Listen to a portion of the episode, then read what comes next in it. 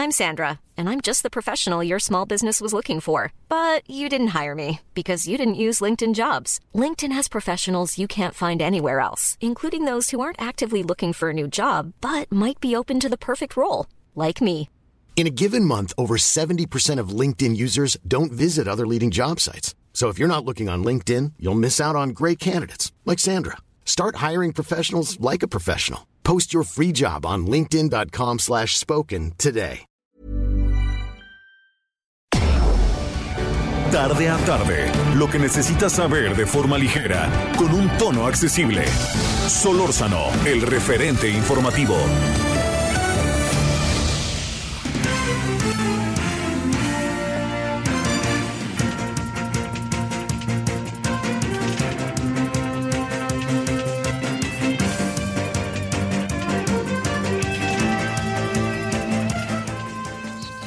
Muy buenas tardes, 17 horas en la hora del centro. Gracias que nos acompaña en el día miércoles 28 de julio, agradeciéndole como todos los días su presencia de 17, 18 horas en hora del centro. Saludos a todo el país que nos hace el favor de seguirnos, en las plazas en donde nos hagan el favor de seguirnos.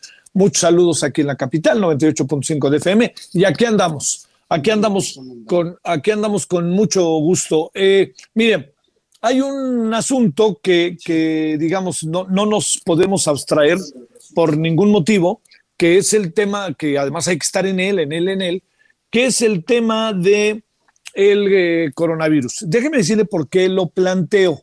Eh, digamos, bueno, uno, porque todos sabemos la circunstancia bajo la cual estamos, el tema eh, de una proliferación de los de, de, todo lo que va de la mano de los contagios, eh, con tasas de fallecimiento menores, pero con tasas de contagios alarmantes, en donde en muchos casos, a pesar de la, de la vacuna, no se sabe cuáles eh, las secuelas que pueda dejar, ¿no? Ya ve que se habla en algunos casos de que si les dio, tienen problemas de respiración, etcétera. Digo, por fortuna no cuesta la vida, pero sí coloca la vida de muchas personas de manera distinta. ¿No? Entonces, eso es lo que hay que ver. Y bueno, y no hay que perder de vista que el gran tema es la vacuna. Ayer eh, el presidente decía, eh, no, no, no vamos a comprar vacunas y entonces lanzó toda una serie de críticas hacia el sector de nuevo, eh, al sector salud, al, sector privado de los farmacéuticos, para ser todavía más preciso.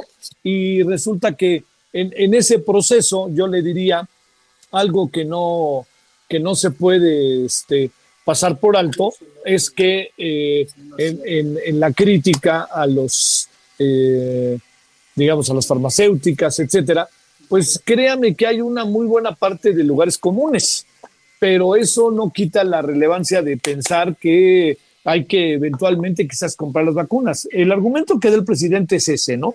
Le quiero insistir.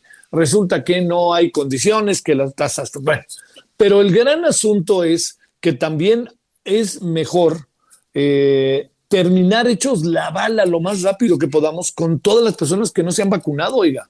Es un número muy alto. Entonces, si nosotros logramos como país vacunar al mayor número de personas, lo que va a acabar sucediendo es que todo, digamos, se va creando todo un efecto positivo para que no nos, para que si nos contagiamos porque acuérdese, si tenemos la vacuna, también nos contagiamos. La clave del asunto está en cómo resolvemos el asunto ante la vacuna, eh, si, si, tenemos la vacuna, y cómo lo resolvemos si no tenemos la vacuna. Y es ahí en donde anda el asunto. Entonces, que a los niños les puede dar coronavirus, la mejor prueba es el hijo del presidente. Eh, que a los niños se están muriendo por el COVID, van 500 y tantos en la Ciudad de México.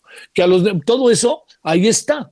Entonces, nosotros la manera de evitarlo es cubrebocas, este, este, sana distancia, etcétera. Pero también es poder aplicar el mayor número de vacunas. Si se logra aplicar el mayor número de vacunas, las condiciones bajo las que entramos, pues son totalmente distintas, ¿no? Nos podrá dar coronavirus, pues sí nos dará, pero los mecanismos de defensa de nuestro cuerpo, debido a que tenemos la vacuna, pues realmente acaba siendo otro. Entonces, bueno, esa es una parte de lo que yo quería plantearle. Para ligarlo, si a usted le parece, me, da la impresión, se lo planteo de esta manera, me da la impresión de que estamos en un momento sumamente delicado respecto al coronavirus y la información, ¿no? No me parece que estemos en un muy buen momento informativo porque, eh, digamos, me, acabo teniendo la impresión, la que quede claro impresión, este, de que eh, el, proceso que estamos viviendo está colocando a las autoridades en una etapa, créame, de que poco a poco van generando menos credibilidad, porque la tuvieron y la han tenido, pero se está diluyendo la credibilidad porque no están siendo sistemáticamente eh, precisos en la información. Y entonces lo que, lo que anda pasando es que usted, yo y todos vamos caminando con intuiciones de lo que se debe de hacer y vamos suponiendo porque hemos tenido una, perdóneme, porque hemos tenido un aprendizaje. Entonces, si se lo digo, usted ya sabe que la sana distancia, etcétera, pero si le mandan mensajes desde el Palacio Nacional o desde el vocero o desde la autoridad estatal, pues este, usted no tiene por qué no creerlo, pero si se va dando cuenta que en la medida en que vamos avanzando, esos mensajes son contradictorios, usted acaba manifestando y decidiendo por su propia mirada de las cosas. Y eso es en lo que estamos. Y eso no necesariamente es una buena noticia, porque si hay confusión respecto al mensaje, pues todo se vuelve en un terreno de incertidumbre y de desinformación. Y es muy importante, quiero ser enfático, muy importante la mano de la autoridad, de la autoridad de salud, para poder precisar lo que los ciudadanos tenemos y debemos hacer ante la pandemia. Pero ahí hay un problema enorme. Si el presidente no se pone el cubrebocas y en todo el mundo se dice que hay que usar cubrebocas, Estados Unidos ya está de vuelta. Si se dice, no, no, ya estamos saliendo, la tercera ola no es tan fuerte, pues entonces, ¿qué pasa con los ciudadanos? Entonces, en la medida en que los ciudadanos enfrentan la pandemia, vamos a partir, pues lamentablemente, con un fallecimiento familiar o la enfrentamos con una fuerte, este, un fuerte contagio, pues entonces decimos, hijo, al gobierno ya no le hagas caso, mejor tú hazle como tú puedas y habla tú con tu doctor y colorín colorado. Ese está siendo un problema. La, el gobierno está perdiendo credibilidad ante el coronavirus y eso es muy relevante poderlo recuperar. Es importantísimo recuperarlo. O sea, el discurso del gobierno debe de ser muy preciso y ha dejado de serlo. En un principio medio lo fue con todo y que minimizaron, ¿eh? Pero si quiere le echamos memoria, cómo se minimizó al principio, cómo se dijo, no, no, las vacunas, este, bueno, vamos a ver qué papel juegan, 30 mil, 60 mil muertos, todas esas cosas, todas esas cosas, pues créame, se van aglutinando en la vida de nosotros. Y nosotros no tendríamos por qué pensar, si no somos especialistas, oímos a los especialistas y vemos que lo que está pasando es otra cosa. Y agrego otra cosa más. Esto que son eh, los, este, los especialistas, hemos escuchado tampoco a los especialistas que no sean de la 4T, que me parece que eso es el otro factor que provoca, genera y puede llevar eventualmente a la incredulidad, a la incertidumbre ya que cada quien tome la decisión que cree que debe de tomar. Y en esto tenemos que ir todos en el mismo barco, tenemos que ir todos juntos respecto a cómo debemos de comportarnos y hacer las cosas. Eso es algo, yo le quiero reiterar una y otra y otra vez, ahora sí que hasta el cansancio, si usted me lo permite, que eso tenemos que hacerlo con enorme, enorme eh, cuidado, con enorme fuerza, con enorme eh, este, acuciosidad. No podemos por ningún motivo pasar por alto que estamos viviendo un momento muy difícil y que necesitamos que esta autoridad que tenemos sea precisa y no lo está haciendo. Y yo creo que es ahí en donde hace un buen rato estamos tapados, ¿eh? Ojo con eso, a mí me parece que es de muchísimo mayor importancia este planteamiento de lo que cree, porque las decisiones se toman en función de la confianza que tenemos y de la información que tenemos, ¿no? Es un poco como yo, yo le diría, este, me parece que uno de los problemas que tenemos ante las consultas es qué tanta información tenemos para tomar una decisión ante las consultas. ¿Y saben qué pensé? Así, pum, me brincó en el asunto del aeropuerto yo no, no, digamos, la información que yo tenía es que era un aeropuerto que era bueno este, construirlo, el original, el de Texcoco, y hasta dije, yo me manifesté y me sigo manifestando en favor de él. Pero qué tanto las personas que participaron de la encuesta que no fue mucha gente en función de la trascendencia y la fuerza que tiene una decisión de esta naturaleza entre amplios sectores de la población, ¿qué tanta información tenían? Oiga, y ahí va lo del domingo, ¿qué tanta información tenemos? ¿No? Ahora este, están, este, están diciendo, ahora andan diciendo que lo que sucede es que este, el presidente no fue el que hizo la pregunta, ¿no? Que este asunto que salió ahí de que era cantinflesca. Bueno, yo sí creo que, la, hay que recordar que la consulta, como está en la pregunta, lo hizo la Corte, pero la Corte lo hizo para que no dejáramos de hacer la consulta, porque si hubiéramos hecho la consulta como el presidente quería, no se podía hacer la consulta desde el ámbito legal. Entonces, también, digo, sigamos claros, ¿no? La Corte lo que no quiso es quedar mal con el presidente y le dijo al presidente, ahí te voy, dime cómo la quieres, casi, casi, ¿no? Y la hizo como pudo la, la pregunta del domingo. Y la gran pregunta es esta, ¿qué tanto están informados los ciudadanos o qué tanto maniqueamente están informados los ciudadanos para tomar una decisión? Entonces, ahora que tenemos este terreno, la información es clave. El gobierno debe de dar una gran batalla, incluso yo entiendo que en muchas ocasiones dar la batalla en este sentido, uno, uno sabe bien que el gobierno quiere colocar las cosas pues a su favor y me parece que en términos de la gobernabilidad tiene lógica por su proyecto, etcétera, pero también le diría algo más. Si tiene el presidente que, que hacer eso, también debe de tomar en cuenta que gobierna para todos y que hay muchas opiniones que pueden ser diferentes, ¿no? Pueden ser diferentes. Me parece que las generalizaciones no nos llevan a ningún lado, como es el caso, fíjese, muy concreto de lo que está, de lo que se viene diciendo sobre la prensa toda la prensa es, este, es una prensa que está perdida, es una prensa que, que, que, este, que es este, vieja. Pues bueno, yo diría con respeto, por momentos este gobierno también se ve viejo, ¿eh? Ojo con eso, ¿eh? No, no perdamos de vista cómo las cosas están ahí. Usted pregunta a la gente joven qué piensa del gobierno, ¿eh? Y va, va a ver que va a haber muchas opiniones y muy diversas, ¿eh? no solamente aquellas que acaban siendo opiniones favorables para el gobierno. En suma, para ir claro. La información es fundamental, uno. Segundo, es muy importante que el gobierno restablezca una credibilidad respecto a la información que mantiene sobre el tema de la pandemia. Y tercero, este, nosotros los ciudadanos no podemos bajar la guardia y tenemos que cuidarnos al máximo. Tenemos que llegar, ahora sí le diría yo, hasta las últimas, este, a los límites, pero tenemos que cuidarnos. Si no se usa el cubreboca por ahí, no tiene por qué usted hacer caso y úselo porque está comprobado evidencias científicas, como diría aquel, de que la importancia que tiene, aunque él diga que la evidencia científica dice lo contrario. La ciencia no es por qué votas, la ciencia es el conocimiento. Bueno, aquí andamos agradeciéndole que nos acompañe. Hay muchas otras cosas. Este, hoy no nos fue muy bien. Bueno, ganó un boxeador ahí en, Tokio, eh, ya está en cuartos de final, eso está padrísimo. Eh, da la impresión, por lo que dicen los especialistas, que puede llegar a semifinal.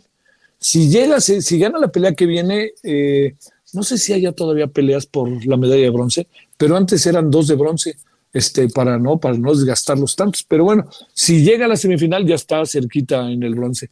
Y luego la otra cosa está en que la selección de fútbol eh, ganó bien, yo nomás vi 10 minutitos finales, este, eh, pero lo que me parece muy importante es cómo, cómo se dan las cosas, ¿no? Ahora viene Corea, que es un rival durísimo para los cuartos de final y si México gana, pues como dijo Guillermo Ochoa, ojo por favor porque leí en las redes, Guillermo Ochoa dijo, se empieza a oler la medalla. No dijo, ya vamos la medalla. No, se empieza a oler. ¿Por qué? Porque si México le gana a, este, a Corea, eventualmente, el sábado, luego iría a la semifinal contra Brasil o Egipto.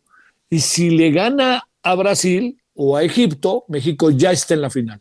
Pero si México pierde, juega por el tercer lugar no sé ahí contra quién, ahí sí no lo sé. Pero si juega por el tercer lugar, pues ahí está la medalla. Entonces huele a la medalla, pero no se ha ganado la medalla, ni de broma. Estamos lejos todavía. Pero bueno, fue bueno que ganaran el día de hoy. Oiga, pues aquí andamos agradeciéndole que nos acompañe, como todos los días, deseando que haya tenido usted hasta ahora un muy buen día. Este miércoles, mitad de semana, estamos en el 28 de julio y vamos a hablar, si le parece a usted, de la consulta del próximo dominguito que es una consulta inédita en el sentido de las cosas que se están discutiendo y debatiendo, pero es una consulta que me debe merecer desde donde se vea nuestra atención. Oiga, ya sea para que usted no participe o sí participe, pero merece nuestra atención. Y ahorita le vamos a contar por qué. 17:14 en la hora del centro.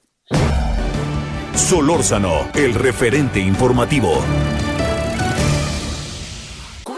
Desde que hice match, ando arrastrando la cobija. Ah, pues para cobijas, haz match con Soriana y aprovecha que pongo todo el departamento de blancos al 35% de descuento. Sí, blancos al 35% de descuento. Tú pides y Julio Regalado manda. Solo en Soriana. agosto 3. Aplican restricciones.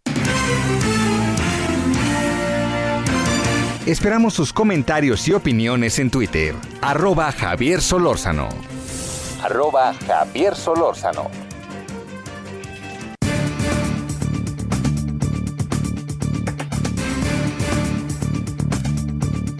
Bueno, estamos de vuelta a 17:15 en la hora del centro, miércoles, y Violeta Vázquez Rojas es miembro del Comité Promovente Nacional de la Consulta Popular, en todas las actividades que ella tiene, y le quiero agradecer que de nuevo tengamos oportunidad de conversar con ella. ¿Cómo has estado, Violeta? De nuevo, buenas tardes. Javier, buenas tardes. Buenas tardes a tu audiencia. Qué gusto saludarlos. El gusto es nuestro. A ver, vamos a, echarle una revisadita. Eh, ¿Qué piensas eh, de que también el presidente López Obrador haya aparecido en la encuesta esta del Universal 72.4 lo dice que también debe de ser juzgado? No lo digo como, como un hecho este, eh, crítico, sino cómo ves este pensamiento de la sociedad mexicana, tú que eres promovente de todo esto. Bueno, yo creo que toda la sociedad mexicana tiene una está, está pasando por un momento en el que quiere esclarecer absolutamente todo y quiere que no se repitan hechos de corrupción, que no se repitan hechos de violaciones a derechos humanos, sea quien sea. Entonces, me, me parece que está bien. Si creen que, el, que López Obrador hay algo que investigarle y hay algo que, que, que juzgarle, pues creo que la gente está en todo su derecho de, creerlo, ¿no? Ahora ya se verá después si hay pruebas para eso o no lo hay. Sí, digamos, queda claro que por el momento no deja de ser un asunto que incluso yo estoy pensando que podría eventualmente pues ser para los que están en contra de la consulta o los que no les gusta la consulta o que están contra López Obrador, pues les, viene bien, ¿no? Este, no los hagamos. Pero el asunto más bien está en, en lo que viene. A ver, Violeta, eh, el otro día que platicamos, me dijiste algo que, a mí me ha quedado muy grabado, que en el fondo, en buena medida, ante lo que estamos es ante el sí o no al pasado. Pero el problema, ¿qué vamos a hacer cuando la respuesta sea así, como va a ser mayoritariamente? ¿Qué vamos a hacer con lo que tengamos ahí enfrente? ¿Qué han pensado de eso?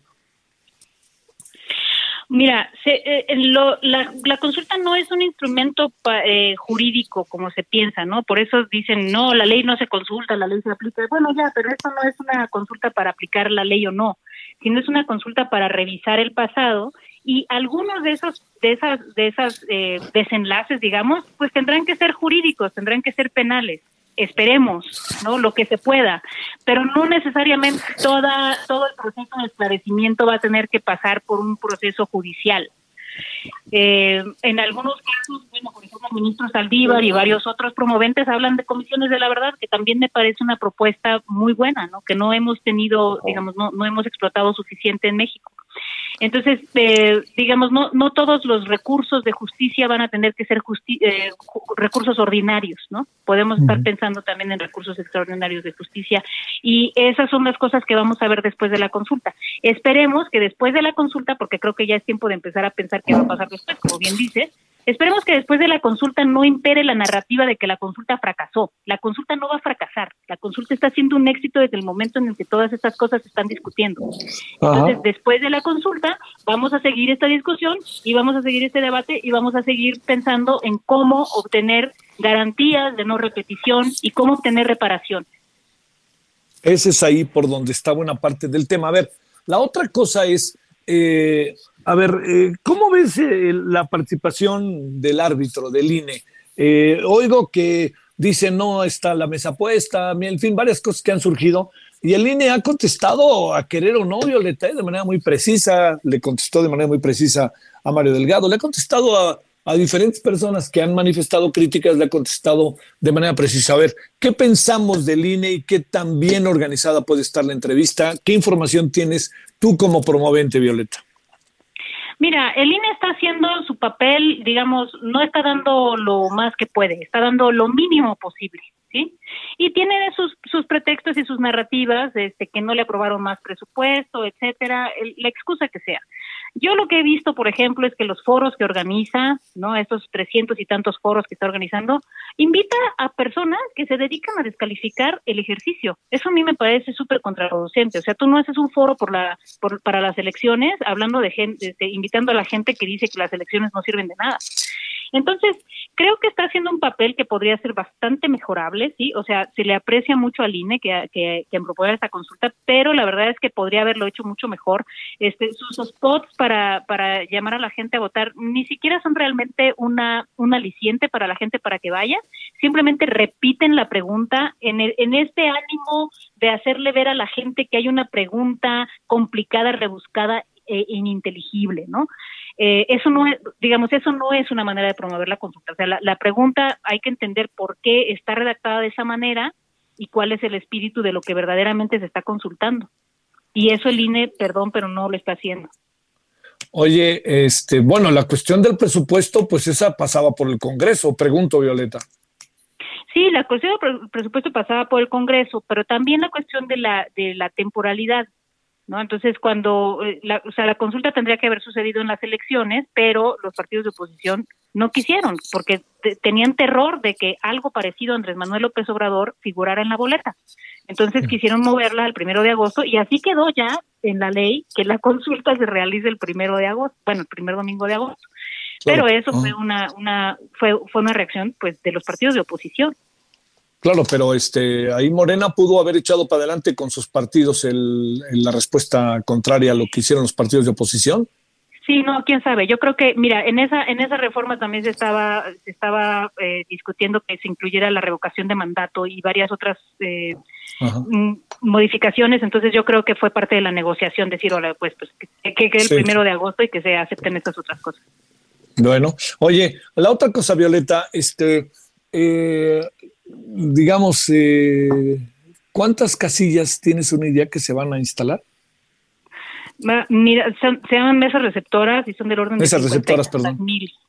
¿Cuántas? cincuenta, y tantas mil, no tengo, perdón, no tengo el dato. No, no importa, no importa, nomás era una, una idea, sí en todo o sea, digamos que, que, se, que se requeriría que para cada que por cada mesa receptor hubiera 700 votos para llegar al, al ese famoso mínimo requerido para que sea vinculante. Ahora, sobre la vinculatoriedad de la de la de la de la consulta, pues finalmente eso es una cosa de voluntad política, ¿no? O sea, yo la verdad no veo a Andrés Manuel poniéndose procedimentalista al día siguiente y diciendo, "Uy, no, como no alcanzamos 40%, esto no no me obliga a nada." O sea, creo que no, que él va él va a poder leer la voluntad popular con altura de miras más allá de los números. Eso creo que va a pasar. Oye, este, eh, digamos, eh, calculas, Violeta, qué porcentaje pudiera votar. Entiendo que es muy difícil poderlo incluso este, imaginar, ¿no? Pero ¿qué, ¿qué alcanzas a apreciar de que se pueda votar? Es muy difícil calcular un porcentaje porque como no estamos viendo campañas en televisión, no estamos viendo campañas sociales, los medios ni siquiera mencionan la consulta, Javier, ni para bien ni para mal. no, algunos medios sí, la mencionan para mal, pero yo, por ejemplo, aquí recibo el Reforma Diario y no dicen nada. Entonces, creo que eh, no estamos viendo, la, digamos, la efervescencia social de la consulta y por lo tanto es muy difícil anticipar cuánta gente realmente va a salir a votar. Es como si estuviéramos adivinando con los ojos vendados, ¿no? O sea, sin ver un panorama este, de, participación previa. No, no hay encuestas, por ejemplo, ¿no? De a ver cuántos vamos a participar en la consulta, como se hacen todas las encuestas de elecciones. Entonces, eh, es difícil adivinar, pero yo, yo creo que sí nos vamos a llevar una sorpresa, ¿no? Que no, no va a ser tan poquita como, como nos quieren hacer creer. Porque sí veo mucha gente movilizada en las calles, por ejemplo. Bueno, pues este, Violeta, también está la otra variable que yo creo que no se puede perder de vista, esa que es le damos vuelta al pasado o no, que a mí esa, esa variable que te he dicho, yo te, decía el otro día y te lo vuelvo a decir, Violeta, pues, hay que empujar por ahí, hombre. No puede quedar que el pasado como si no hubiera pasado nada, ¿no? Bueno, acuérdate que la propuesta de López Obrador siempre ha sido este perdón, pero no olvido, ¿no? O sea, este es un ejercicio de memoria y lo que se puede hacer, digamos, una de las alternativas es vamos a cerrarlo aquí y vamos a continuar con nuestra vida no olvidando lo que sucedió pero la otra es no no que no no solamente no olvidando vamos a perseguir estos delitos que se los que se puedan y vamos a, continuar con un proceso de justicia más eh, ordinario. Esa, esa es la alternativa y yo creo que cualquiera de las dos es una es mientras haya memoria Javier mientras no haya olvido no este pues habrá habrá algún resabio de justicia. Sale. Te seguiremos buscando si no tienes inconveniente Violeta y muchas gracias. Cuando quieras a la orden Javier Gracias, buenas tardes. Ahí tiene, si le entra o no le entra usted a la consulta del próximo domingo. Pausa.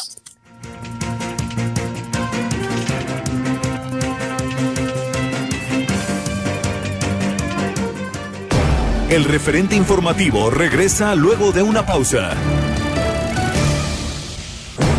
Estamos de regreso con el referente informativo. Solórzano, el referente informativo. Negocia Ricardo Monreal nuevo intento para un periodo extraordinario. Claudia Sheinbaum informa a Congreso de la Ciudad de México sobre reforma al sistema penitenciario. Gobierno de la Ciudad de México y el INE firman convenio para la consulta popular del 2021. Alerta Policía Cibernética sobre suplantación de empresas en Internet. 66.000 jóvenes son vacunados en la frontera de Tamaulipas. Colima vuelve a rebasar el máximo histórico de contagios diarios de COVID-19. Expertos advierten que el gobierno federal no ha propiciado las condiciones para el regreso a clases presenciales. Gobierno exhibe contratos con Pegasus por más de 1.970 millones de pesos. Tokio registra nuevo récord diario de contagios de COVID-19 con 3.177. Buscan a autores de ataque contra el Capitolio en Estados Unidos. Esperamos sus comentarios y opiniones en Twitter. Arroba Javier Solórzano. Arroba Javier Solórzano. ¿Por qué lo sacaste del grupo? Es que siempre nos quería pantallar. Ah, no, para pantallar, mejor en Soriana, con todas las pantallas, bocinas y bafles que pongo al 30% de descuento. Sí, al 30% de descuento. En tienda o en línea, tú pides y Julio Regalado manda. Solo en Soriana, a agosto 3. Aplican restricciones. Solórzano, el referente informativo.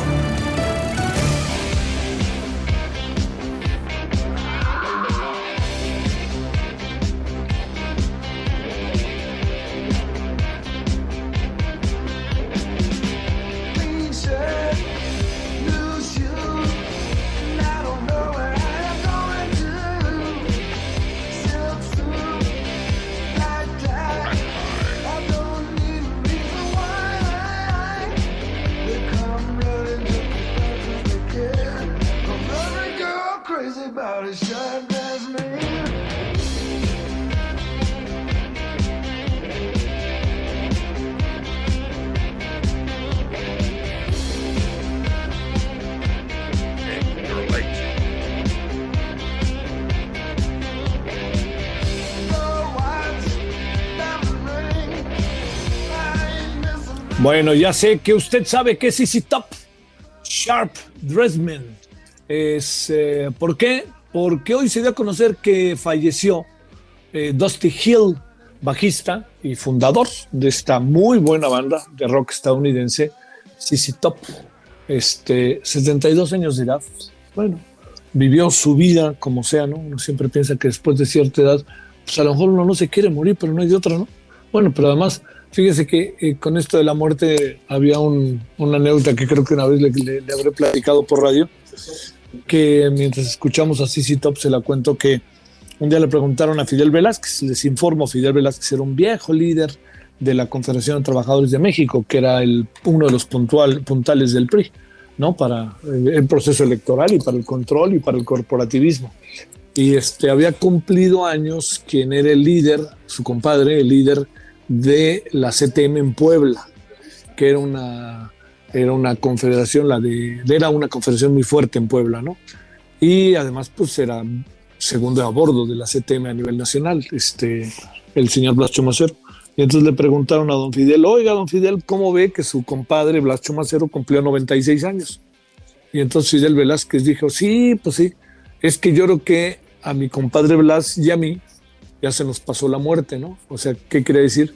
Pues que se convirtieron en personajes que vivieron a lo mejor más de lo que uno presume que se debe vivir. Luis Echeverría, por ejemplo, tiene casi 100 años, ¿no? 98 años. un hombre siempre muy fuerte, ¿eh? por cierto.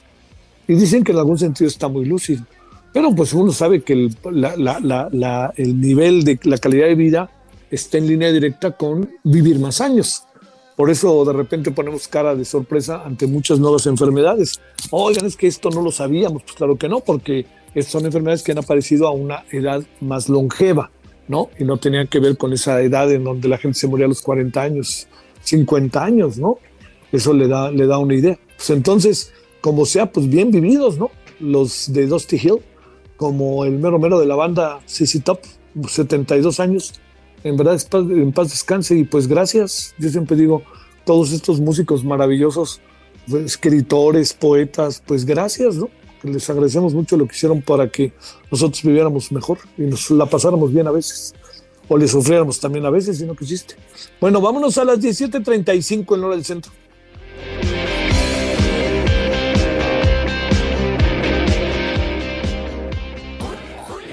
Arránquense con otra. Mejor arráncate a Soriana por todos los vinos y licores que pongo al 3x2. Como tequila cuervo tradicional reposado de 950 mililitros. Lleva 3 por 710 y ahorra 355 pesos. Tú pides y Julio Regalado manda. Solo en Soriana. Agosto 2. Aplican restricciones. Evita el exceso. Esperamos sus comentarios y opiniones en Twitter. Arroba Javier Solórzano arroba Javier Solórzano.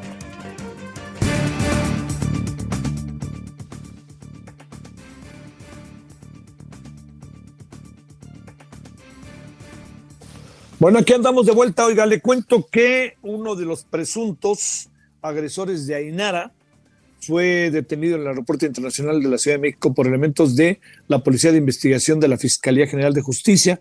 El aseguramiento se registró hoy miércoles cuando el joven buscaba eh, viajar con destino a Miami. La fiscalía indicó que fue detenido con ayuda del Interpol México. El joven de 19 años, recuerde que cuando fue este delito era menor de edad, pero fue delito, ah, le fue cumplimentada una orden de aprehensión por su presunta participación en el delito de violación equiparada. Esto lo dijo la fiscalía. En 2018, cuando aún era menor de edad, habría participado con otras personas en una violación equiparada en contra de Ainara, que en aquel tiempo, fíjese, tenía 16 años y cuyo hecho, fíjese lo que son los videos, quedó registrado en un video. La youtuber conocida como Just, Just Top se ve involucrada en el hecho por haber presuntamente descrito el video, no difundido, sino descrito, en un canal de YouTube, por lo que está actualmente vinculada a proceso, detenida por su posible participación en el delito de pornografía infantil. Entonces está detenido uno de los cuatro, parece que son cuatro, entonces pues vean, ahora sí que demos tiempo y veamos viendo cómo van las cosas, pues es un asunto que no puede pasar de largo, ¿eh? por ningún motivo. Bueno, a las 17.37 en hora del centro le agradezco a Ignacio Martínez Cortés, él es coordinador del Laboratorio de Análisis en Comercio, Economía y Negocios en la CEN de la Universidad Nacional Autónoma de México. Ignacio, muchas gracias que estás con nosotros, ¿cómo te ha ido? Buenas tardes. Javier, muchas gracias por la invitación, muy bien, gracias. Bueno, dos temas. Empecemos, si te parece, con lo que es una noticia interesante, que México podría ser una estrella de crecimiento. El Fondo Monetario Internacional sube su pronóstico a 6.3. Entiendo que no es mucho en función de lo que decrecimos, pero ¿cómo tendríamos que leer este crecimiento, Ignacio? Sí, eh, pues mira, lo, lo, lo, lo, dices perfectamente, no, es, no es mucho, pero eh, 100 a 1 que este viernes en la mañanera van a echar campanas al vuelo porque el viernes se presenta el dato oportuno sobre el comportamiento del trimestral eh, al segundo trimestre, que va muy de la mano con relación a lo que nos dice el Fondo Monetario Internacional, porque algo importante, Javier, es que elevó la expectativa de, crecimiento de, México. ¿No? Y esto es el resultado de que eh, principalmente a partir de eh, abril y, y, mayo la economía eh, este, eh, dio de sí. Con relación a enero, este febrero, recordarás de que este, tuvimos el segundo rebrote a partir de las vacaciones de diciembre y esto provocó que nuevamente se cerrara este, la Ciudad de México y en términos económicos, ¿no? La Ciudad de México y el Estado de México que representan eh, el 24.9% de, del PIB. Esto no sucedió en eh, abril y, en y, mayo y tenemos aquí los resultados de cómo es que la economía nacional eh, en este segundo trimestre comienza a, crecer y bueno, tenemos ese dato este macroeconómico. Pero permíteme hacerme la pregunta, este Javier, y responderla. ¿Qué es el PIB? El PIB, el PIB es este, la riqueza nacional que genera una sociedad en un determinado periodo. Es decir, en 2021 vamos a tener la generación de una extraordinaria riqueza eh, de, de 6.3% con relación a la este, abrupta caída de esta riqueza que eh, tuvimos en 2020. Eh, Hasta ahí, vamos, el dato sin duda es este, eh, magnífico, pero yo diría que no hay que echar campanas al vuelo si nos vamos a la, al análisis de, de, de, la calle, de los negocios, del tianguis, de las oficinas, este, por no decir de la, de la microeconomía.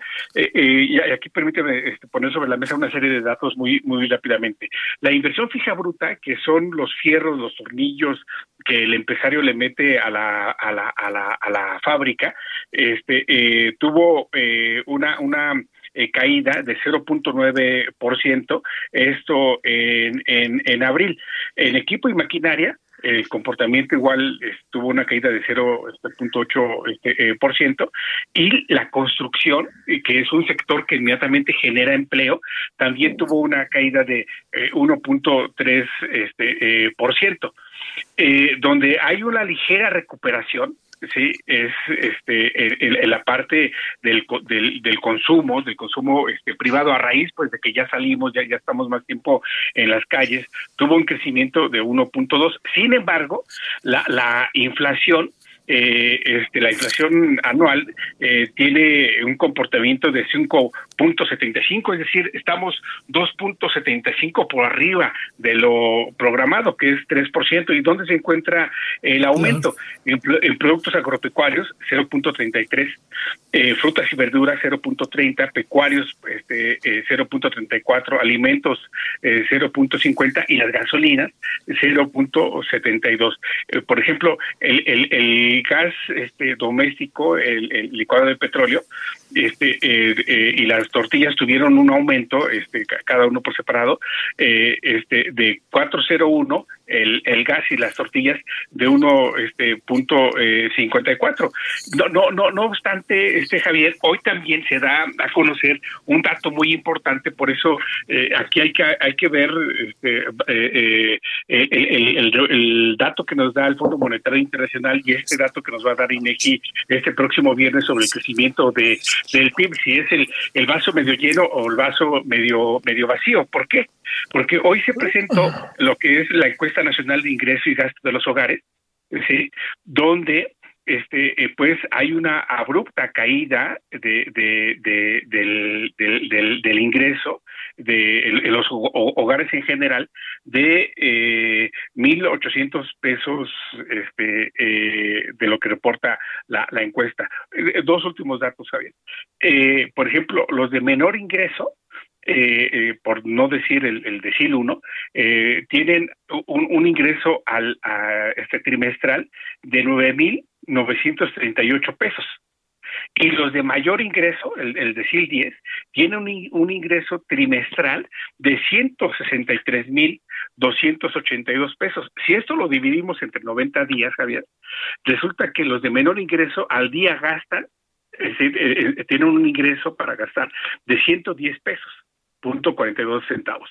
Y los de mayor ingreso de mil 814.24 este, centavos. Entonces, como quiera verse, ¿no? Si, si el PIB crece, es magnífico, pero si nos vamos a lo que tenemos en el bolsillo, híjole, con relación a la inflación, no nos alcanza para comprar.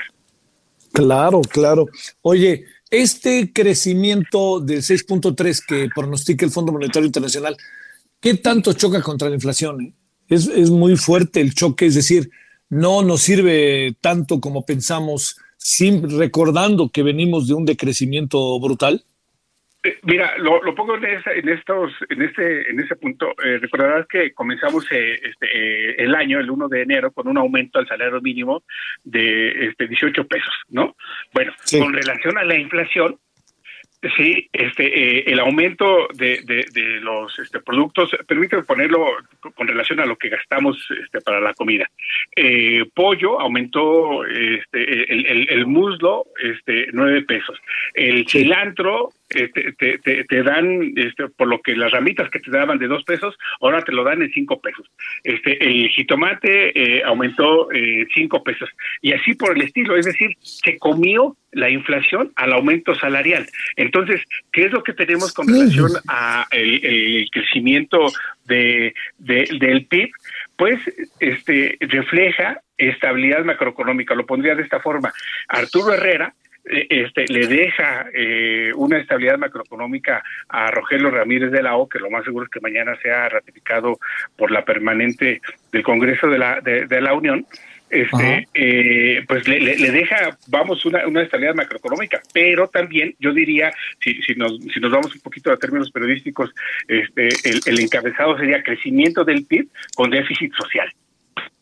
Uf, uf, uf, eso sí estaría, estaría fuertísimo, eso duele, ¿no? Oye, a ver, déjame plantearte ahí mismo, este, eh, eh, digamos, no, no, se trata como de, de verlo todo como en perspectiva negativa, pero, ¿por qué este trimestre resultó tan favorable, relativamente favorable, mejor diría yo?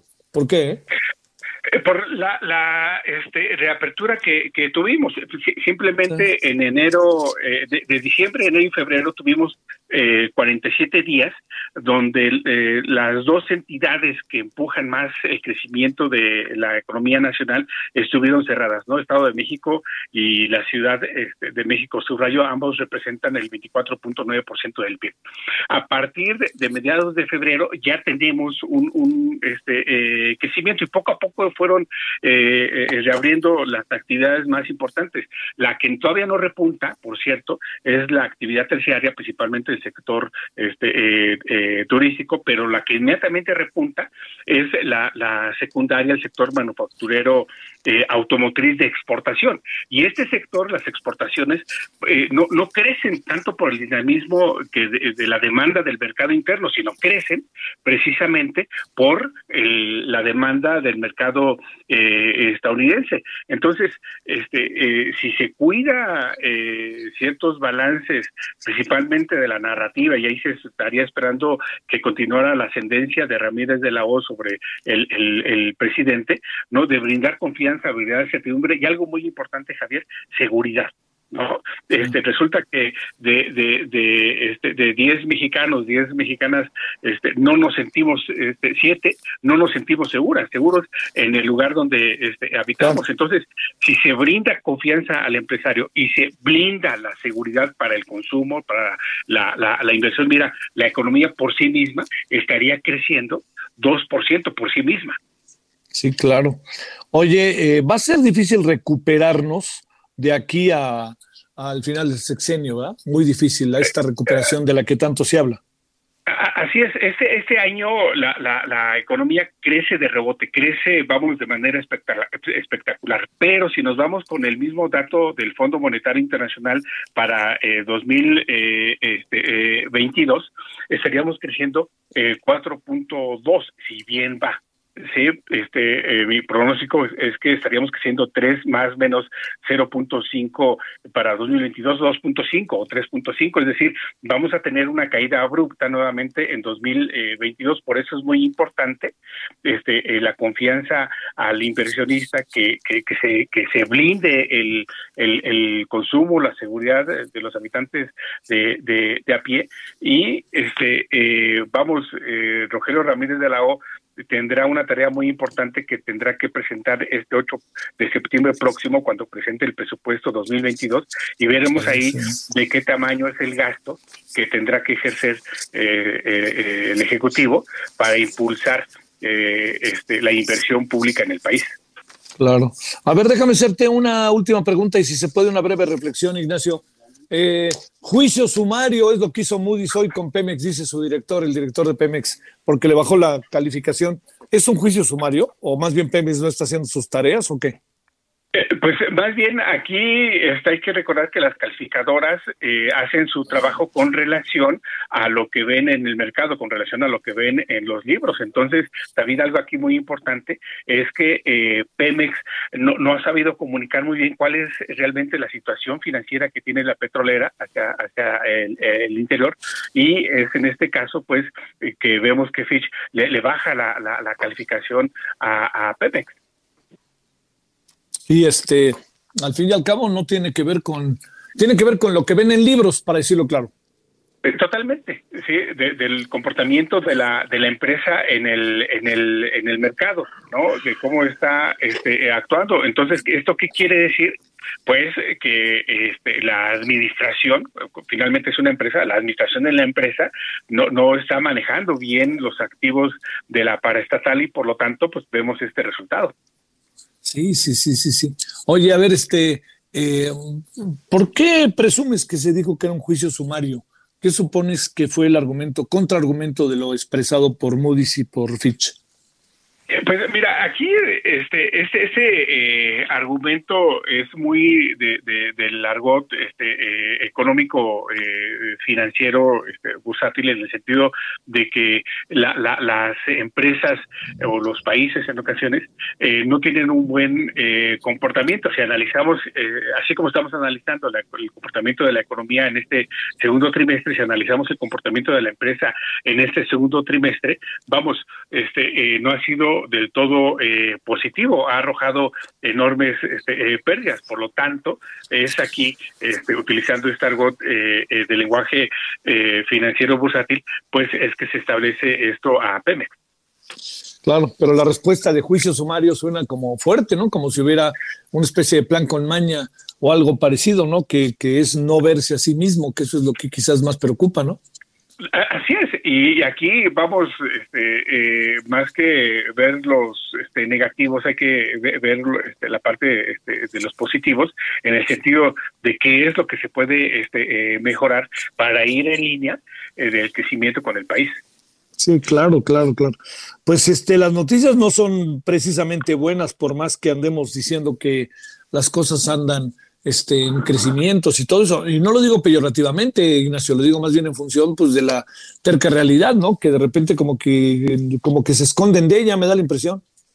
Así es, subrayo, este viernes este, en Palacio Nacional se van a echar las campanas al vuelo, la economía marcha bien, pero eh, la realidad social la vamos a tener el próximo 10 de agosto, cuando el Coneval nos precise eh, bien a bien eh, cuál es el comportamiento de la pobreza en el, en el, en el país.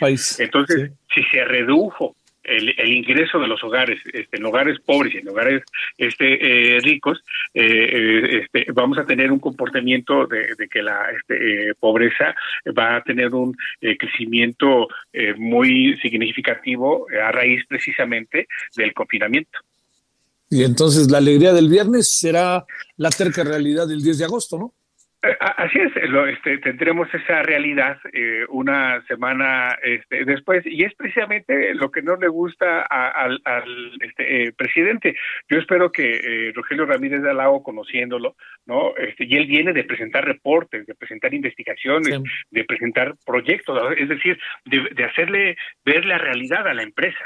Sí, y, mira que, él no ha sido asesor, consultor de cualquier empresa, son de empresas transnacionales donde eh, él ha estado y su despacho, vamos, este, ahora al frente está su hija, eh, está en Estados Unidos, ¿no? Entonces, este eh, Rogelio Ramírez de Arauz, eh, bien que, bien, que sabe esa parte de, de la lectura del comportamiento de la economía y no solamente los números alegres.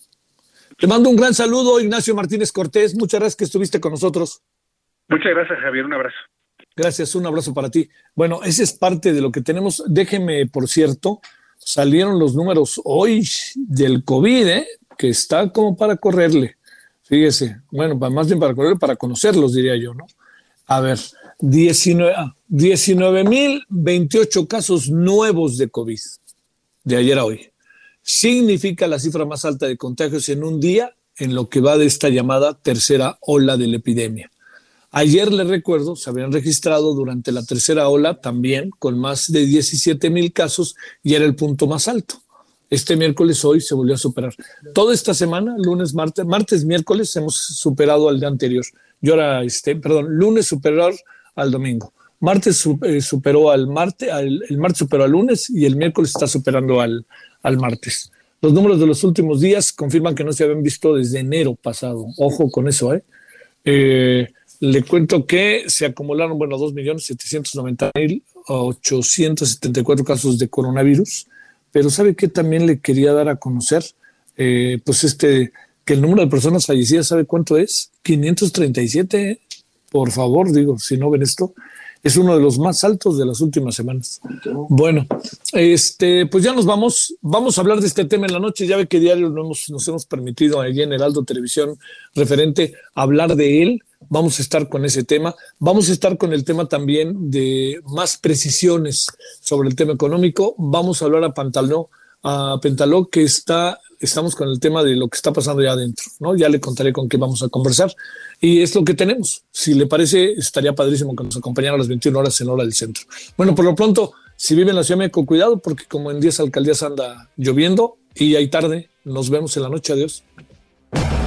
Hasta aquí, Solórzano, el referente informativo. Heraldo Radio. ACAST powers the world's best podcasts. Here's a show that we recommend. The Real Housewives is a guilty pleasure for most, but if you're looking to not feel guilty about that pleasure, tune in to Everything Iconic with me, Danny Pellegrino, where I break down all the messy moments and behind the scenes antics of Bravo's popular franchise. And on Everything Iconic, I also interview celebrity guests like Kelly Ripa, Kiki Palmer, Drew Barrymore, Cameron Diaz, and more about their guilty pleasures, their past work, and so much more. So if you're pop culture obsessed and find yourself watching way too much reality TV like me, tune in to Everything Iconic with Danny Pellegrino wherever you listen to podcasts. ACAST helps creators launch, grow, and monetize their podcasts everywhere. ACAST.com.